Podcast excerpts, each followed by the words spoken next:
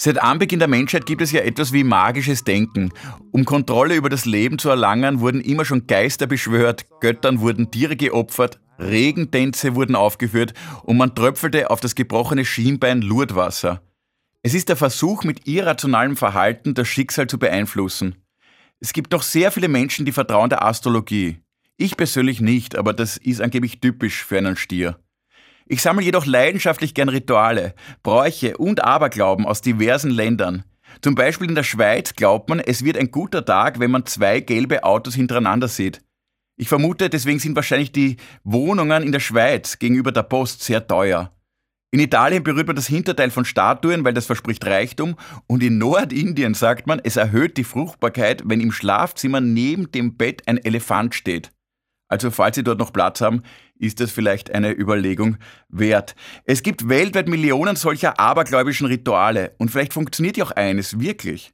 Leider wissen wir nicht welches. Ich mag aber das Irrationale bei uns Menschen. Ein Bekannter von mir ist Wissenschaftler und bekennender Atheist, aber zu gewissen Anlässen trägt er immer noch eine Glücksunterhose. Und wie man einmal den Physiknobelpreisträger Niels Bohr gefragt hat, warum er ein Hufeisen an der Haustür befestigt hat, ob er wirklich daran glaubt, da hat er dann geantwortet, nein, aber es hilft auch denen, die nicht dran glauben.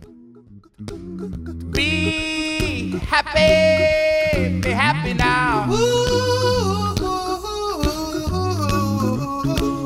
Don't worry. Be happy. Don't worry, be happy.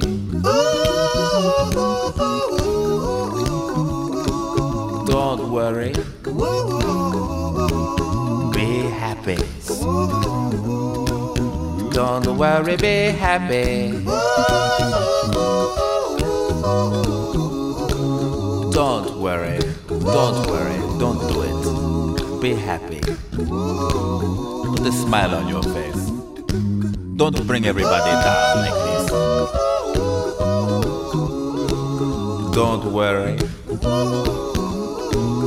It will soon pass, whatever it is. Don't worry, be happy.